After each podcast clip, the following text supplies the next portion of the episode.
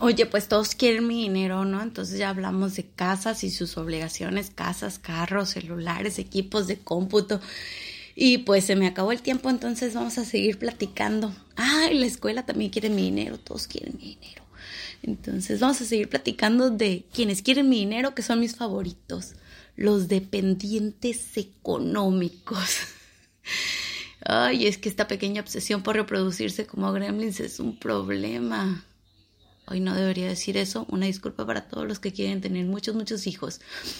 Pero deja tú la cantidad de juguitos que cuesta un niño. Hablemos de toda la infraestructura que hay que crear para atraerlos, mantenerlos y hacerlos crecer con seguridad. Por ejemplo, escuela. Y hablo de educación verdadera, no hablo de guarderías que enseñan, entre comillas. Lo mismo que hace 20 años nos dijeron que debíamos saber. Te hablo de educación integral y pues para calcularle la oferta al día de hoy está desde educación inicial, que es de los 0 a los 3 años, hasta las universidades y los posgrados. Entonces nuestros hijos nos van a costar mucho más de lo que nosotros le costamos a nuestros padres. Ah, imagínate que si la educación inicial tiene una oferta o un costo más bien de 3 a 5 mil pesos al mes más una inscripción anual por encima de los 10 mil pesos.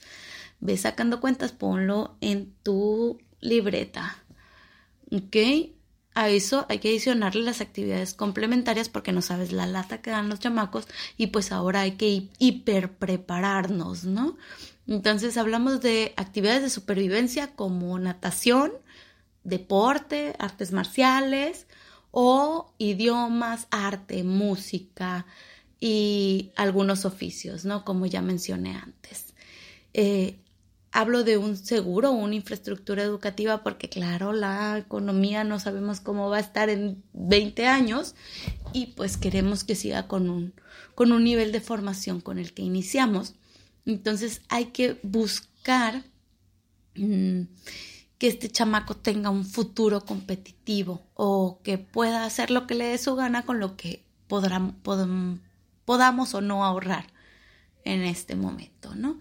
Em, si tienes un niño también, hay que apuntarle una mensualidad durante el primer año del niño, no, no, no todo el tiempo, pero sí le hay que pagarle su mensualidad al pediatra y en caso de que tu niño sea saludable, pues ese va a ser todo el problema y algunas vitaminas. Pero y si no, apúntale medicamentos, hospitales, tratamientos, especialistas, estudios y demás, ¿no? Eh, ropa y calzado y los pequeños eh, detalles que te pidan en la escuela, como, bueno, es que ahorita yo estoy enojada por sus tres cubrebocas de triple capa desechables para su tamaño diario. Porque déjate tú lo que contaminan. Mi chamaco no lo haces andar con un cubrebocas más de 15 minutos. Son niños. Difícilmente van a mantenerse con cubrebocas durante todo eh, el tiempo de escuela que vayan a estar. Pero pues de eso platicamos Ok, porque pues hablando de niños me puedo llevar todo el día, pero mejor hablemos de dependientes económicos y hablemos de cuando tu mamá o un familiar cercano depende de ti y sus gastos irremediablemente también son tus gastos. Hablemos de implementos médicos, aparatos ortopédicos, adecuaciones que hay que hacerle eh, al hogar para facilitar su movilidad eh, o para facilitar eh, su su vida o su vida diaria o su vida cotidiana. Barras de apoyo, barandales, rampa, adecuaciones o como hizo un muy buen amigo mío, asistentes de voz por toda la casa. Este asistente de voz está conectado directamente al carro y si él tiene que salir a trabajar, su mamá puede estar platicando con él. Este, o este asistente de voz enciende y apaga abanicos, enciende y apaga aires acondicionados, enciende y apaga este, televisores, enciende y apaga las luces del baño.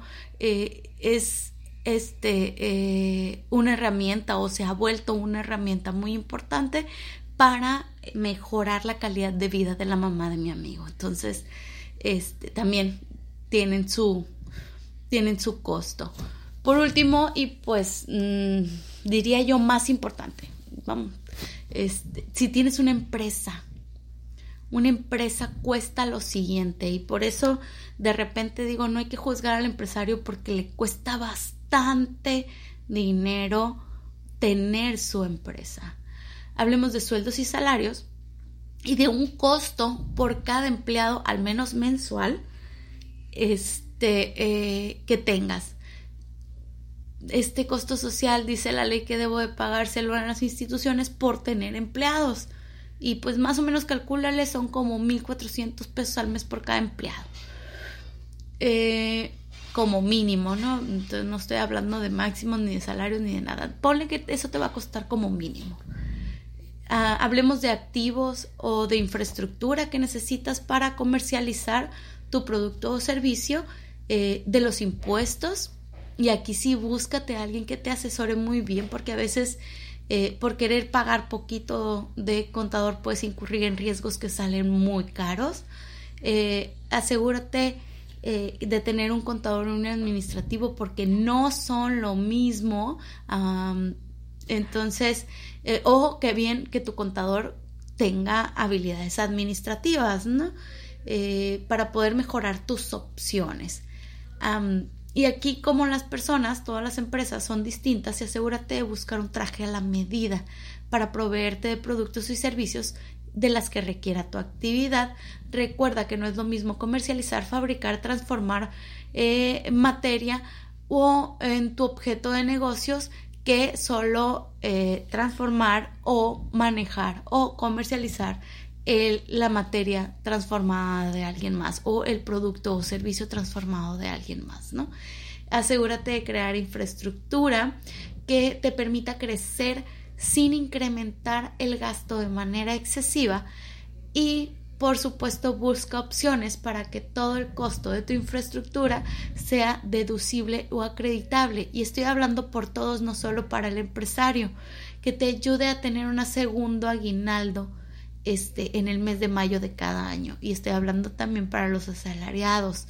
Presentar tu declaración a veces es importante porque tenemos todos estos gastos deducibles o acreditables que no sabemos que podemos meter para tener ese segundo aguinaldito como por ejemplo los intereses causados por la vivienda, los intereses causados por el auto o este eh, algunos algunos créditos o bien si ahorramos en nuestra fore eh, también podemos acreditar, ya que es nuestro derecho acreditar el ahorro de la FORE, lo cual nos estaría generando o bien una disminución en la tasa del impuesto que tenemos o un impuesto a favor. Entonces, eh, para el correcto sostenimiento y funcionamiento a largo plazo de tu estructura patrimonial, lo ideal es tener un presupuesto y visualizar tus periodos de gastos pico o de gastos más altos para poder cubrirlos con los periodos menos exigentes. Y no pienses que porque te sobra un poquito de dinero este mes podrás ir a tu tienda en línea favorita y hacerte el juguete favorito que traigas en mente sin visualizar tu gasto futuro. Y aprovechar todos estos gastos acreditables que son tu derecho y aprovechar todos estos gastos que ya realizas consuetudinariamente para poder este, defender tu derecho y adquirir ese segundo aguinaldo en el mes de mayo. Tal vez podrías preguntarme cómo me encuentras en arroba bonformx en Facebook, en nuestro sitio web eh, bfservicios.com o bien sigue escuchando este podcast, te estaré dando tips y contestando preguntas a través de Facebook. Eh, acompáñame a pensar un poquito ya no te voy a decir que cada viernes, porque a lo mejor no es cierto.